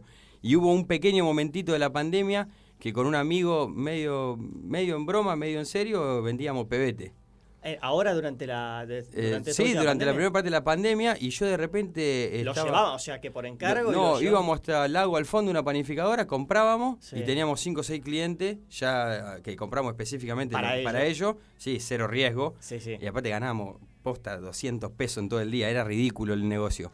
Eh, pero yo me encontré de repente que yo, un carnicero gritándome porque había llegado tarde con el pie de los pebetes y yo pensaba por dentro, ¿qué hago acá? Yo, si soy actor. ¿Por qué Sí, esta ¿por qué? ¿Por qué me metí en esto? Eh, fue espectacular porque el tipo me reputió y al, al martes o el siguiente, cuando iba hacía el reparto, uno de los hijos que estaba ahí en la carnicería con él le dijo, ¿vos sabés quién es este? Y le dice, no, este laburó en la serie ese que a vos te gustó el lobista. Y el tipo ahí no, enloqueció, se, se- se emocionó. Yo dije, bueno, tampoco para tanto. Eh, pero a partir de ahí no me retó más. Me compraba el doble de pebete. Llega tarde cuando sí, quiera, hacé lo que no vos quieras. importa. Quería manguear, como el productor ese capaz quería manguear algún papel. Capaz algún- que quería, sí. Yo extra. tendría que manguearle a él uno, pe- uno, uno, uno Algo chorizo. para el asado, Sí, claro, totalmente. tal cual. Y, y decías esto de la juguetería, pero también tenía notado, por lo menos de lo que Sí. estuve leyendo, que en un momento entraste a estudiar administración. Sí, pero Bien de pibe. ya bien Sí. equivocadamente. Bien equivo- Ahí te diste cuenta rápido. No, y que sí, ¿no? A los 18 años. eh, porque para mí hay un momento, ¿viste? Después no, ahora supongo que no sé qué les pasa a ustedes, pero a esta edad como que vos pensabas, bueno, no era tan así que a los 18 hay que saber qué va a hacer el resto de tu vida. Yo tengo 38 y... Una estafa. Una estafa. Una estafa Capaz que a los una Sí. presión toda la secundaria buscando qué va a hacer. Mirá si a los 18 años vas a ver a qué te va a dedicar toda tu vida. Es la mafia, de la, la mafia de los orientadores vocacionales. Sí. curro. Así que yo en ese momento no tenía idea y me mandé a administración de empresa por, por inercia. Por- porque por mi, tradición sí, habrá un sido, poco, por- porque mi viejo tenía juguete, todo venía de una familia de compra, de Claro, y de negocio, bueno. Sí, pero duré un pedo porque le robé la, la, la billetera, iba a decir. Le robé la cartuchera uno. No, ahí te hubiera dicho que, que tenía futuro como Tenía como administrador. otra cosa. Si como administrador, Sí. tenía futuro. No, me mandé una boludez como a manotearle, esconderle una cartuchera uno y me miró como diciendo, ¿qué hace? Como diciendo, esto no, acá se venimos a estudiar en serio, ya terminó Claro. la secundaria. Y dije, no, yo acá me tengo que ir. No es por acá. Me Claro, aburro, me y- aburro. Y, el lugar donde más se podía seguir jugando, eh, supuse que era el teatro. Y así fue que fui a la escuela de teatro y me empecé a enganchar con eso. Ahí va. Eh, un poco más hablando de, de la actualidad. ¿Volviste al cine ahora que volvió hace una semanita o todavía no, no, fuiste? pero que pasó ¿Qué- una cosa, a ver qué piensan. Volvió el cine, pero no, no, hay- no hay nada. Volvió. Fui no. a ver una. A ver. Mucho Tommy Jerry. fue ¿Y mucho- es buena? La compañera de Ibert el No. otro día. ¿Habló de Tommy Jerry? No, de que se quejaba de que la cartelera ah, muy infantil. sí, sí, no, no, como que no hubo. Bueno, Tenet. No, Tenet, bueno, mira, yo hace tenía. Un año está dando vuelta por internet. Exacto, y aparte necesitas después el manual para entenderla. Claro, bueno, primero manual y segundo, bueno, pero yo esperé porque yo la quería ver en cine esa, me daba Sí. que Tenet era para ver en cine, Sí. o sea, por la los, banda por los sonora de efectos, el Nolan, sonido. lo que se elogia, Claro. tres o cuatro Oscars debe tener el tipo ya. Tal cual, entonces yo dije, esa espero para el cine. Me había anotado esa, pero no la fui a ver porque no había horario. Sí. Y terminé yendo a ver la de Peretti, que salió, Ah, sí. que es de, Ga- de Gastón Portal. La peli- sí, con Oreiro, sí. Fui a ver esa. Me gustó, me, Ah, me gustó bueno. una comedia ahí un poquito humor negro. Buen dato, porque estoy Humor negro. desesperado por volver al cine, pero no, no encontré todavía. Estaba esperando que estrene algo que me entusiasme. Ah, yo tenía esas dos anotadas, bueno, y en realidad tenía Tenet anotada y la otra apareció porque me enteré ahí cuando fui a comprar la entrada y bueno, listo, ya está, sale esa. Pero no, bien, poquito, Bueno, eh, creo una- que éramos después te cuento, le cine. ¿Sí? Después- ¿Poca gente? nadie. Dos- tres personas creo que éramos. Qué duro. Pero bueno, fui acá al Monumental, en el Sí, centro, sí, viste, poca sí. gente, sí, sí. Pero bueno. Me quedé con el tema de ser profesor. ¿Cómo te cayó eso? ¿Lo habías pensado antes? No, No. a los 18 años porque ahí no, No. tenía nada resuelto No. como nadie. Pero Eh, ¿cómo surgió eso? Y me costó eh, una compañera de la escuela de teatro y, de, y actriz, compañera de algunas obras, me empujó, me dijo, che, ¿querés que nos mandemos a dar un taller juntos? Yo los primeros años, los primeros meses lo sufrí. Cada vez que venía el lunes a las cinco y media me tenía que ir a la clase, me quería matar.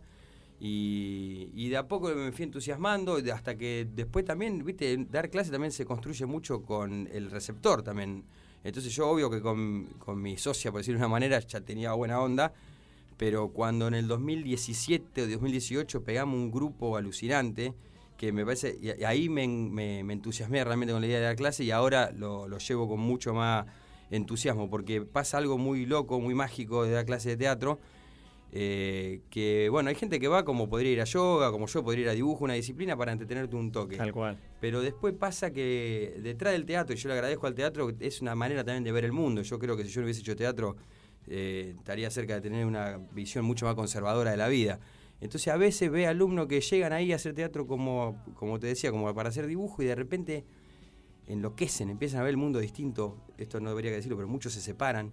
Eh, empiezan, claro, es que ya hay un contacto con el otro muy fuerte, muy especial, digamos, Claro. a los 10 minutos que no te conoce, ahora no se puede, pero a los 10 minutos de una clase de teatro, de repente está, a lo mejor está en una escena romántica con una persona que hace 10 minutos no conocía. Sí, sí. Entonces he visto muchas veces como alguien, crack, le, le, le parte el bocho a hacer teatro, o alguien que vino porque era muy tímido y no podía ni hablar en voz fuerte y le complicaba para su laburo, y en la muestra de final de año se manda un monólogo a los gritos.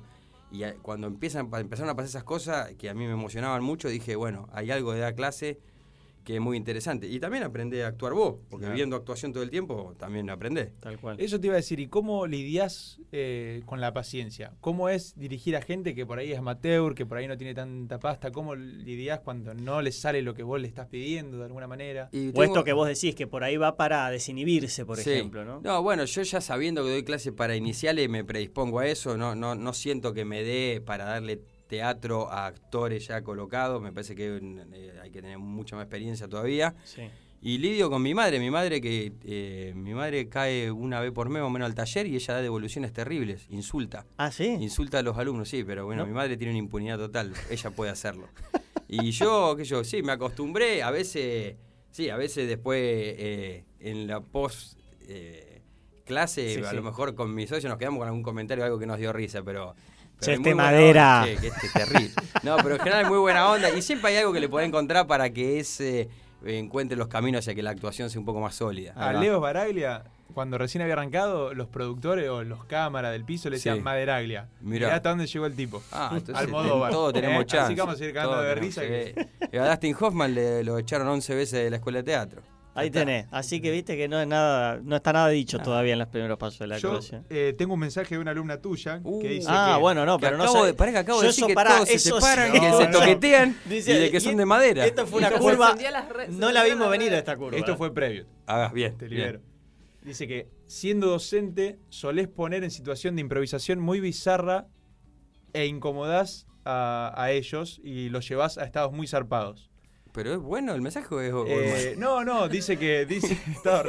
Aprovechar el espacio. Pero incomodar no me gustó.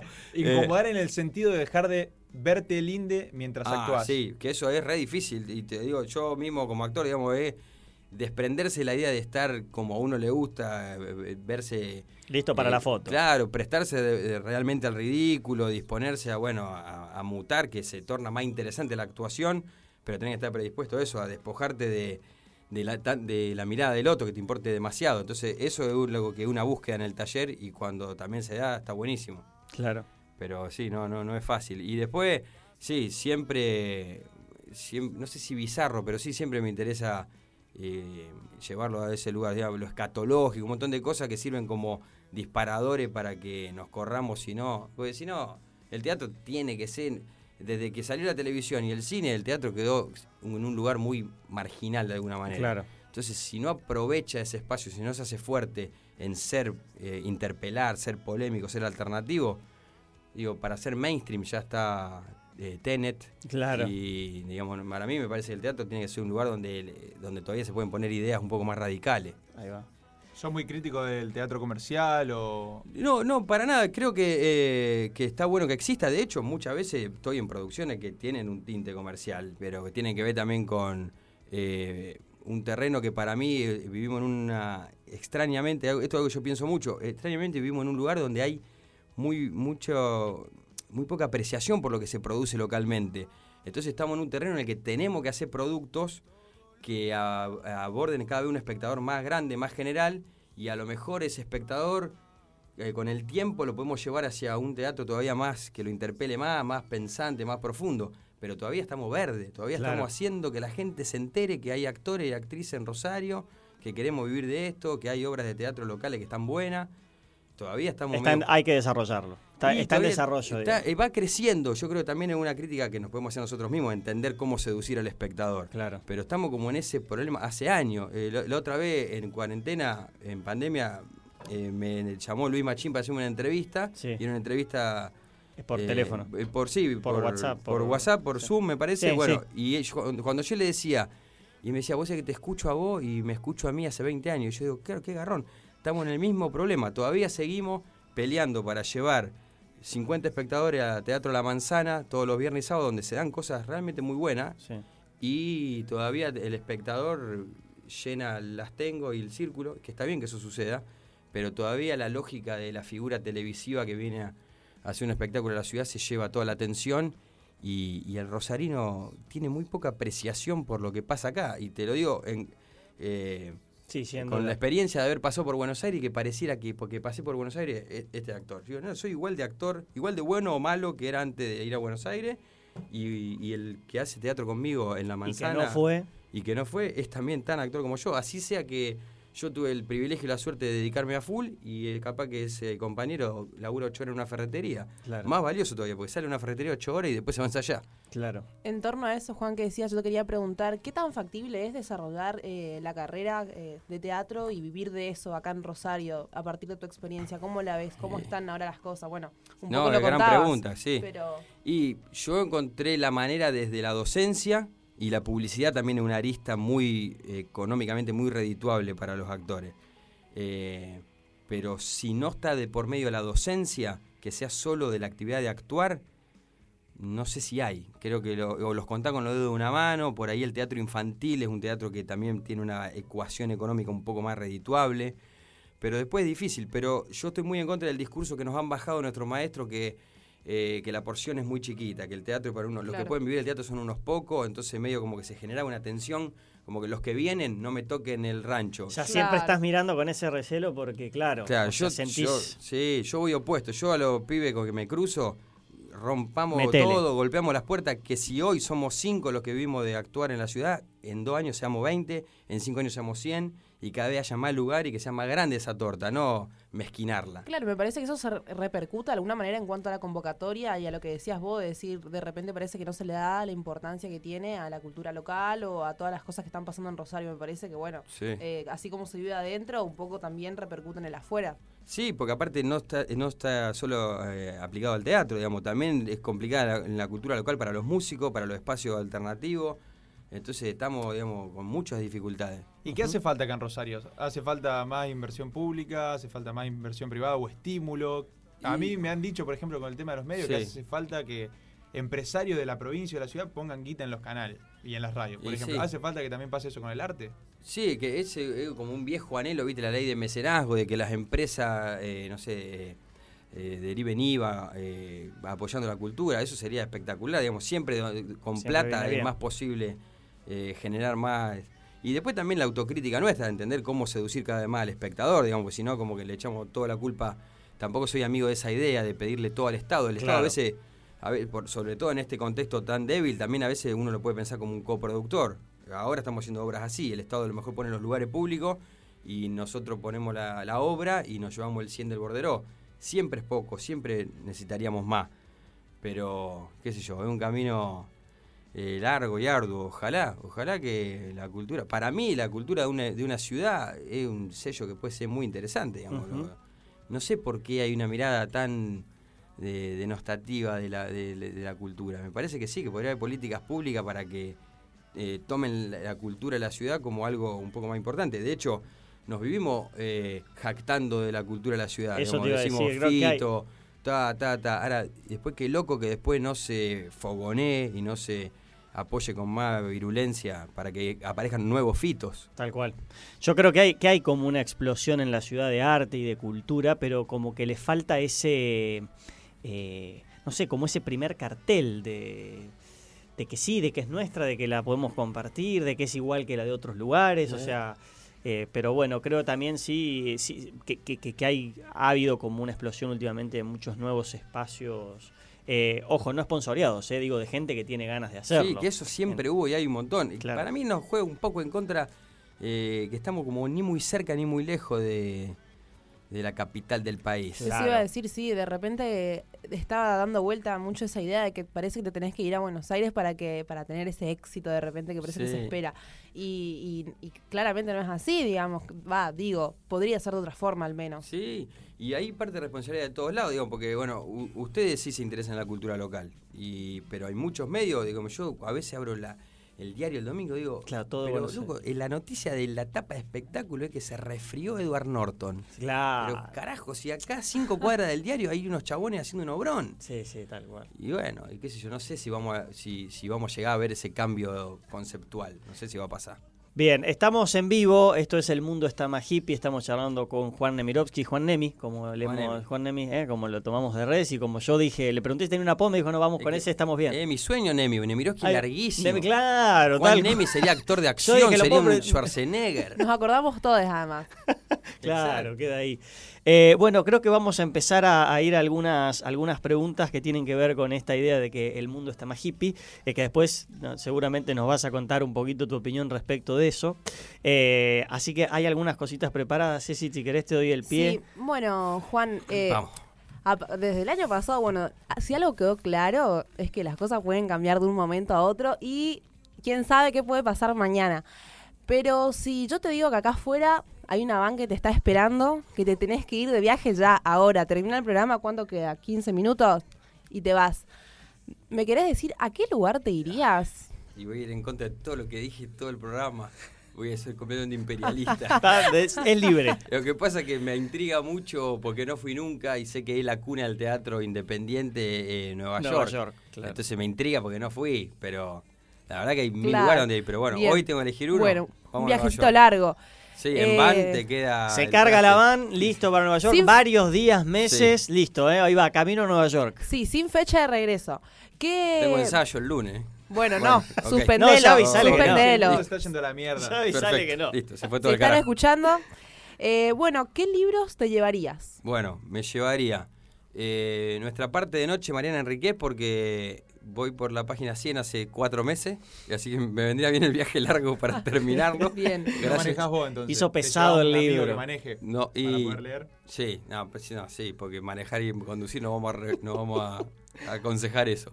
Perfecto, me llevo un amigo, también por elegir amigo, me llevo al Tati, Ahí el que maneje, eh, Mariana Enriquez, me llevo eh, me llevo algo de Julebeck, si algo que ya leí sería plataforma y si no cualquier cosa de, de ese autor me gusta. Y me llevo algo de Soriano también, me llevo Triste, Solitario y Final capaz. va. Suena un poco depresivo, pero es un gran libro. ¿Y esos libros elegidos por algo te marcaron en algo? ¿Los Y- autores te gustan mucho?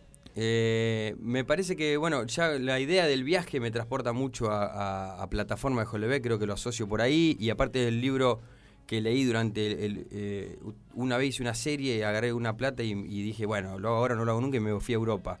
Eh, así que, y fue el libro que leí durante esa, bueno. ese mes en Europa, entonces me quedó como un asociado el recuerdo del libro con haber podido hecho un viaje con plata que me había hecho actuando. Genial. Eh, y después Mariana Enrique, porque lo estoy leyendo ahora y porque no, no puedo avanzar. No puedo- qué feo cuando no puedo Eh, avanzar con los Sí, libros. y es un librazo y todo el mundo lo está leyendo y diciéndome que es una bomba y yo estoy ahí trabado porque, bueno, porque hay que encontrar la concentración para leer. También. Y Triste Solitario Final porque creo que fue el primer libro cuando dije, cuando me empecé a tomar más en serio leer y la primera novela que leí y dije, ah, esto es una actividad que hay que hacer todo el tiempo que uno pueda. Así que esa, Ahí va. por ahí va la elección. Ahí va. Bien. Eh, ¿Discos? ¿Cuáles? Discos. Eh, Música para ese viaje a Nueva Claro, York. ¿cómo musicalizarías? Mirá que. Tengo un alma largo. vieja, tengo un alma vieja. Vamos. Eh, me llevaría uno de música clásica, no te sé si el disco, porque ni siquiera Ah, existe la idea de disco, bien, pero claro. capaz que me, me- me escucho un Beethoven, un día que me escucho Ahí. Beethoven Bien. entero, no tengo problema. Estoy envejeciendo 100 años con esto. Eh, después, y sigo por lo viejo, después soy un loco de, de los crooner, de Sinatra, Elvis Presley, bueno, Edith Piaf también. Bueno, llegás a Nueva York y te vas poniendo Sinatra, digamos. Exacto, Ya, está, ahí está. es Se va perfecta llegando entrada. y va Sinatra entrando Sí. como loco. Y después, eh, para también ir haciendo algo heterogéneo, porque si no. Claro. Eh, y después creo que si me tengo que quedar con un disco, una música que me llega también fuerte y más cercana, es La hija de la lágrima, eh, de Charlie, es un disco que, que escuché mucho y, y escucharía siempre. Y bueno, y me planto en tres porque hay que plantarse en tres, pero viste cómo elegir una película, es imposible. Tan- imposible. por suerte hay miles de cosas que nos, que Tal nos cual, hoy muchísimo, tal cual. Y la última pregunta Sí. es, en todo este viaje, ¿con qué obra, con qué obra te irías Ay, en esa gira? Mirá, me iría con una obra que hice en el 2009, que fue la primera obra que, que protagonicé, que se llama Los días de Julián Bisbal, que tenía música toda, toda musicalizada por el director, le había puesto toda música del Flaco Espineta, eh, y era una obra que hablaba sobre la crisis de los 29, un tipo que iba todos los días a laburar y un día se despertaba y se daba cuenta que, que ya no quería más esa vida rutinaria. Y a mí me tocó hacerla con 27 años, entonces no siento que no estaba todavía en la edad para hacerla, no la terminé de entender. Eh, y ahora que ya, bueno, ya me pasé, ya, Claro. ya me pasé la crisis de los 30 ra- un rato largo, pero que creo que tengo más herramientas para entender lo que es eh, la rutina, cosa que yo elegí no hacer nunca en mi vida, no tengo dos días iguales hace muchos años. Eh, es una obra que como que me quedó en el tintero, viste, ah, la hice demasiado joven, la- la- la- la- Claro. la- me gustaría hacerla de vuelta, así que Bien, con bueno. Tre- tremendo el viaje, sí. Tremendo viaje. ¿Podremos escuchar un testimonio? Porque te estoy Nah, investigando a vos y a tu sorpresa, amigo. carajo. Y para que qué va a falta, pasar? y creo que falta, creo que falta la peor parte, te digo, que es Me, el final. ¿eh? me gustan las sorpresas. Juan Nemirovsky, ¿qué se puede decir de, este actor que, este, más allá de, todo su talento, él es una persona bastante humilde? A él le gusta tener bajo perfil y por ahí hay cositas que él, no cuenta, se las guarda para él, pero el pueblo tiene que saber que están ante una estrella del cine internacional, una persona que ha viajado por el mundo filmando, concretamente una estrella del cine peruano, y, y lo llevaron a Perú a filmar, y lo, lo polémico, raro, es que en realidad no es que llevaran a un argentino para que actúe eh, de argentino, sino que él tenía que hablar como en una especie de neutro, que nada, me gustaría que la gente lo escuche hablando en neutro, porque es algo muy lindo. Un desafío. Sí, si me preguntaban dentro del viaje a quién, a quién no llevaría sería Mumo, que es el, el autor de este audio. Él siempre que me hace una nota, él no sé cómo hace, pero él ya hay un audio de él diciéndome cosas horribles. El año pasado fue Juan Pablo Yevoli, este año Mumo Oviedo, actor de la ciudad, que ya va a estar con nosotros Ahí probablemente. va, bien. Un amigazo, un talentazo total. Habla Ahí con te vamos a pedir audio a vos. Sí. Ahí te vamos a pedir Ah, audio Ahí a está, vos. ¿esa es mi revancha? Claro. Perfecto, tengo información fresca de Mumo. Y ahora ya para terminar vamos a ir a fondo con un cuestionario eh, que puede clasificar del INDEC que se fundó el 25 de enero de 1968. Retomamos el tema del hipismo, ¿no? Pleno auge, lo funda Onganía, ni más ni menos, y tenía un cuestionario. Eh, hoy en día lo que se hace es eh, la encuesta permanente de hogares, Claro. la administración de empresa, por ahí la ¿Pero recordás. qué? Como el censo, ¿no? Claro, Eh, como no, pero se hace pero- permanente para saber eh, poder adquisitivo, cantidad de gente empleada, desempleada. Perfecto. eh, todos los meses. Esto es la encuesta permanente de hippies que había en el 68, la cual yo retomé y bueno, adapté a los tiempos que corren. La primera pregunta, Juan, Sí. es: ¿con quién te tomarías una birra? Opción A, Pepe Mujica. Opción B, Piti Álvarez. Opción C, Alfredo Casero. Opción D, Marley. No, a ver. y con el piti, pero a Con el- distancia. con el piti. Bárbaro. Por lo menos un metro y medio para que no me dispare. Va- que birra con el piti, entonces. ¿Y es birra artesanal o industrial? Y no, industrial, Industrial. que es menos resaca. Ahora estás eh, en una tarde en el parque, eh, tenés que comprar algo por ahí. Compras un pan casero, un chipá, tortas fritas o una galleta de avena. Ninguna. Se puede, no, no me gusta Ninguna. Perfecto. Está anotando, va sumando, me parece. Eh, acá tenemos a, a mi asistente que está llevando la cuenta. Te vamos a dar el porcentaje de hipismo en sangre. Perfecto. ¿Con qué bebida lo acompañás? A. jugo de fruta natural. B, leche de almendras. C, café con leche de vaca. Y frappuccino, por último. Eh, uy, yo soy de la Coca-Cola, pará. Jugo- A pará. ver, de vuelta, de No, vuelta, pará. Vale, vale, vale. El De jugo, vuelta. no, Jugo de fruta natural. ¿Qué es? ¿Un jugo naranja, ponele? Sí. Ah, bueno, entonces vamos por ahí. Ahí va. Ahí va. Bueno, eh, del 1 al 10 quiero que me digas ahora qué tan bien te cae Lisandro Aristimunio. Eh, seis. 6. Ahí va. Bien. ¿Con Dale, cuántas prendas de ropa dormís? Perdón, me meto en tu sí, intimidad. Eh, y- 0, 1, 2, 3, 4. No, una, una. Una. Bien. Para un sábado a la noche, ¿qué Sombrero. espectáculo preferís? Era rarísimo el chabón. Pero no dormí desnudo. Ir a ver una película al cine, Sí. un espectáculo de circo, una obra de teatro, bueno, puede decantar en novia, Sí. o un recital al aire libre a la gorra de una banda de música. Qué Eh, so- ¿Solo o acompañado? ¿Solo o acompañado la, la salida esta? ¿Dice Y- la pregunta o no? Y acompañado no salí solo en mi vida, no, No, entiendo la nunca, gente que sale sola. mira. La admiro mucho, no sé cómo hacen. ¿Qué haces? ¿Sí, te abu- posta? Sí, me aburro. Eh, y me parece que ahora estoy extrayendo mucho un recital, así que ahora me voy por el recital a la gorra. Bárbaro. A ver, decime cómo es tu relación con las energías. ¿Muy buena, buena, mala o te chupa un huevo? Ah. Eh, no, es buena. Eh, no muy buena, es buena. Es buena. Bárbaro. Con cierto escepticismo, pero si Pero, hago teatro tengo... Hay, hay energía, algo, hay hay algo, algo, hay ahí algo en la sala. Sí. Ahora te pregunto, vos llegás eh, a tu casa y hay mal olor. ¿Qué haces? ¿Prendés un saumerio? ¿Tirás desodorante de ambiente? ¿Nada? ¿O prendés un palo santo? Nada. Estoy diciendo la realidad, me podría haber hecho el limpio. No, no, no, perfecto. Ya redondeando, y bueno, acá no está la opción que marcaste antes, que es Nueva York. Te Bien. tenés que ir de vacaciones. Está cerrada la frontera ahora. para estos tiempos de pandemia. ¿A ¿A, qué dónde es? te vas de vacación? San A- Marco. Esa es la opción C, ya A la ver, podemos adelantar. bien. La opción A, Pinamar. B, El Bolsón. C, San Marcos Sierra. Sí. D, Las Termas de Concepción del Uruguay. Y vamos a Marco. Quiero rankear alto en la lista de hippie. Estás queriendo, estás queriendo levantar puntos. Sí, estoy queriendo estar bien en la tabla. ¿Esto a Mumo Quedan- se lo van a hacer también? Esta- a A. Mumo se lo vamos a hacer. Eh, Sí. Estoy procesando los datos. Y Ah. Procesá tranquilo, yo porque eh, vos sos el padrino del programa. Si, Sí. si esto va, lo hacemos a cada invitado que viene. Y sería ¿Me bueno porque aparte los actores somos muy competitivos. Después vamos a querer eh, Ah. saber cómo vamos rankeados en la lista. Vamos a tener que armar el ranking entonces. se va a armar el ranking. Vamos a ver quién es el más hippie de Rosario. ¿Quién tiene más hippismo en sangre? Tengo ver, para tirarte nivel- 40 invitados para todo el programa. Bueno, los vamos anotando y semana a semana van a poder ir chequeando entonces Ya cómo tenemos- van quedando ahí en la lista. Tenemos el 2021 cerrado de Sí, invitados. eh, entonces, es más, podés agregar con qué frecuencia se baña, te va a llevar muchas sorpresas. Bien, me gusta, me gusta esa pregunta. Che, lavar los dientes también podríamos haber preguntado. Lo mismo al productor, pero. Esto fue en la época de Onganía, viejo. Yo lo traté de actualizar. Está bien, no, ha- no, no, no ha cambiado tanto. El hippie, el hippie mantiene sus códigos. siempre. Sí, sí. A ver cómo viene. Está lenta la computadora, debo decir. Verá que en el 60 no había teléfonos móviles, entonces no podíamos subir en el momento. Está muy bien. Qué nervios, carajo. Qué nervios, ¿cómo te ves? ¿Qué decís?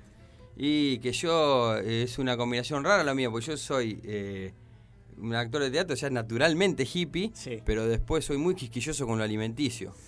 Yo va, tomo Coca-Cola, soy bueno, muy amigo del imperio en, eh, la- en lo gastronómico. Y viste que ahora encima lo alimenticio está pleno, digamos. o sea, Sí, el- sí, el- yo el no- cambio. Hoy se deben estar cumpliendo cuatro meses que no prendo una hornalla. No prendés una hornalla. Sí, no, no, no sé cocinar. O se sea, lo- ah, ¿y comprás co- todo hecho? se lo- y eh, también ando mucho en bares por, por Claro, ensayar y, por- claro. y tener lleno de amigos atorrantes. Ya la Ya tenemos. computadora procesó los datos de forma correcta. A ver, che. Se viene un momento histórico porque va a ser el primer entrevistado que sabe cuál es su nivel de hipismo en sangre. Abre el ranking, Juan Nemi. Juan, Sí. tenés en sangre 62% de hipismo. Ah, es alto. bien, es alto. Escuchá, Eso es el 62%. anticuerpo. Escuchá, ya está claro. No necesitas vacunarte, ya. No, me ya parece que con estoy- 62 ya estás, me parece. Espectacular, me gusta, es un número que me llevo bien porque no, no, no me sé que hay gente, conozco varios que le va a dar un 90, 95, pero me hubiese sentido mal si me daba un 10 o 12 porque no. Pero bueno, tendría que Bueno, arranca la lista entonces con un 62. Bien. 62%. Está Bien. bien. Eh, voy a ir ¿Estás averiguando. conforme con, te veo Sí, conforme con el Sí, resultado. estoy contento. Y si le llegaba a contar que como todo el día eh, puré instantáneo, me baja el promedio. No, ahí te no, no. Creo que termina en negativo ahí. Claro. por negativo. Zafé, zafé que no estuvo eso. Eh, Juan, ¿la pasaste bien? Ah, espectacular. ¿Lindo? Sí, sí, no sé. eh, supongo que se nota porque nos cagamos la risa. Tal y- cual, tal cual. Así que invitado, siempre un placer de estar con ustedes porque le tienen una onda impresionante. Gracias y gracias por venir, porque como te digo, eh, como decíamos hace un ratito, el año pasado nos había quedado la, la- las ganas de, de poder hacerlo presencial, que es distinto, ¿viste? Sí. Ya creo que termina saliendo este, de otra manera. Así que. Pero también la habíamos pasado muy bien. Muy y- bien, la pasamos en, sí. en la, en la entrevista telefónica. Sí, hicimos, eh, fue hasta emocionante por un momento y, y no te echa mucho porque yo hago muchas notas por la actividad que hago y, muchas notas son eh, Eh, fábrica eh, chorizo. Tres Entonces, preguntas, cuando te sentás a charlar con alguien eh, se arma otra cosa que está Qué bueno. bueno, qué bueno. Gracias, gracias de verdad por la devolución. Sí, creo que hay una pregunta más. ¿Es pregunta o es a ver? Una pregunta. A ¿Se ver. puede recordar porque tengo acá amigas que quieren arrancar a, a cursar, digamos? Ah, sí, espectacular. ¿Dónde Eh, vamos a estar arrancando, gracias. Vamos a estar arrancando en abril los talleres. eh, voy a dar clases lunes y martes de seis y media a 9. Y lo pueden encontrar toda la información o contactarse en arroba teatro Nemiroski Torres. O va, bueno, o arroba si- teatro Nemiroski Torres. Sí, y si bueno, y pues pasa Nemiroski por ahí viste complicado, tengo Sí. que tomar el, el consejo de Nemi. Sí. Si no, yo estoy en las redes como Juan Nemi y me contacta gente y lo, le acercamos la propuesta a ver si le interesa. Bárbaro. Y, y te pregunto ya de paso también, para escuchar otra alternativa de radio, eh, ¿qué días estás en radio Eh, también? estoy lo, de lunes a viernes de 10 de la mañana a 12 en la CI. Yo participo 3 días de los 5, pero bueno, pero el programa está 5 días. Está bueno, como no compite con nosotros, lo podemos Sí, decir lo podemos, claro, Además, no, no. eh, El, año, el primer programa el año que viene lo llevo a ustedes a que bendigan el programa Ahí de va, allá ahí va, ahí va. Una, Va, una eh, devolución de Sale el recorte publicado. ¿no? Mirá Me- que te mirá comprometemos que- al aire, te comprometiste. La nota, la nota pasada está en Spotify, está en redes sociales. Esta también va a quedar guardada, así que ya te estás con nosotros te estás armando, te estamos armando un archivo también. Me- me- eh. soy preso de mis palabras, no tengo problema. Chicos, ¿algo más? ¿Estamos? Por acá nada, un gusto, Juan, haberte tenido en el piso. bueno, gracias. Después les voy a tirar entrada, que eso nunca hicimos, ni antes ni hoy, que cuando quieran están todos invitados al teatro. Gracias, de verdad. Gracias. Juan Nemirovsky en vivo en El Mundo está más hippie.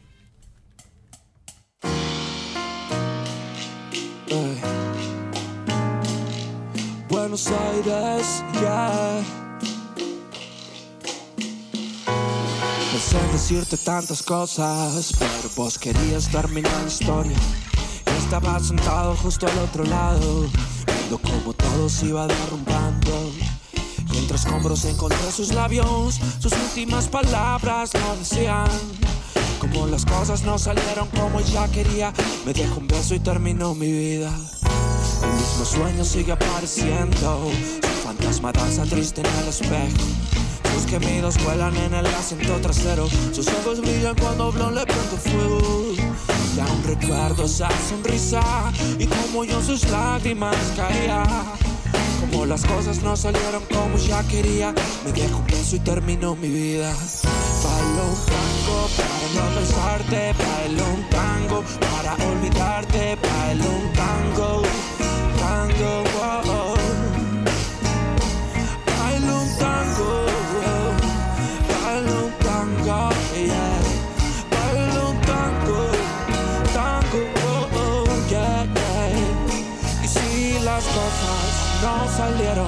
como habíamos soñado, perdóname. Seguro la culpa es mía. Tanto fuego, tanta entrega, tanta magia, tanta piel. Perdóname, perdidos en el paraíso, yeah. Yo sigo pensándote, sigo dando vueltas sin poder volver. Y sigo cantando para no enloquecer, muriendo en la ciudad que me vio nacer. Me esconda de mi sombra de hotel en hotel, jugando en otra piel algo de tu mujer. Jugando con la mente aún te puedo tener. Hoy me pinto muerto para poderte ver. Tango para no pensarte.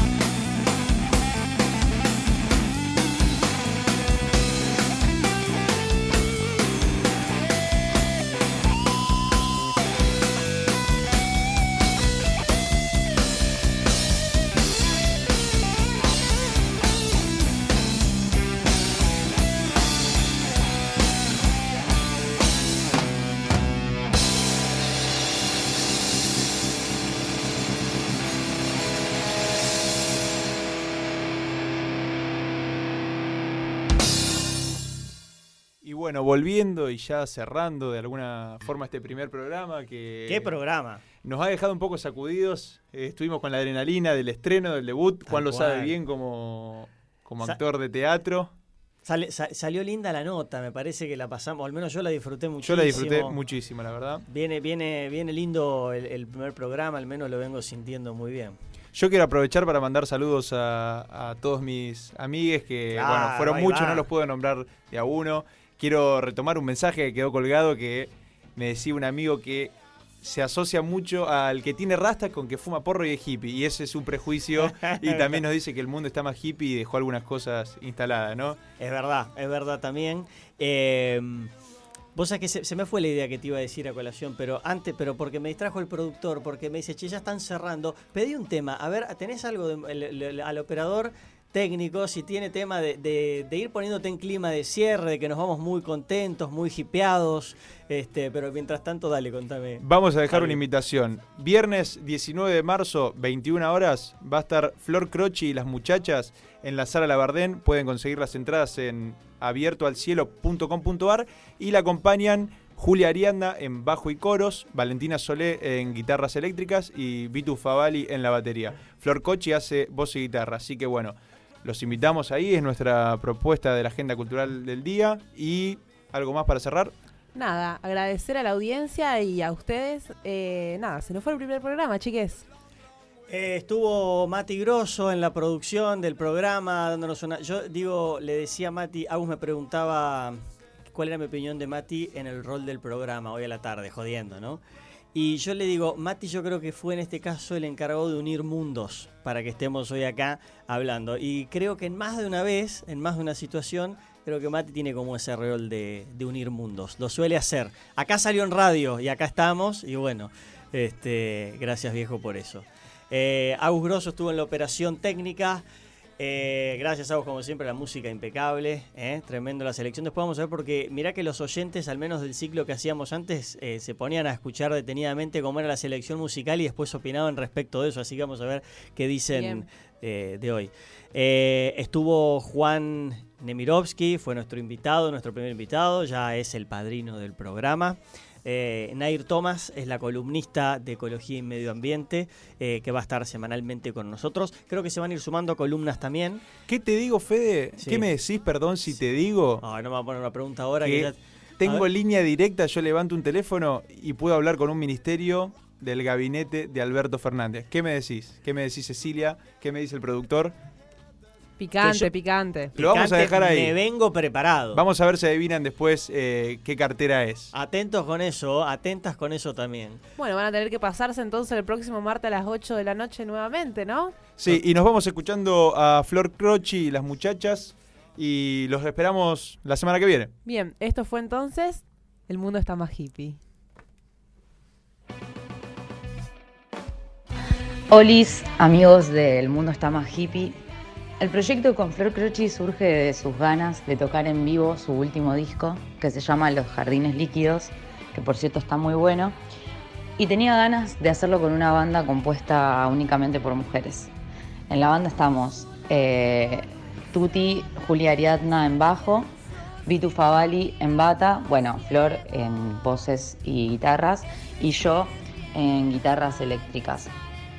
El recital va a ser en la sala Labardén, en la parte del teatro, este viernes 19 a las 19, perdón, a las 21 horas. Y las entradas tienen un costo de 400 pesos. Me parece que está muy bien, que es bastante accesible. Y se pide que la gente esté más o menos 9 menos cuarto, 9 menos 10 en la puerta, así ya los van acomodando. Así que los esperamos a todos. Va a ser un show muy rockero y espero que lo disfruten.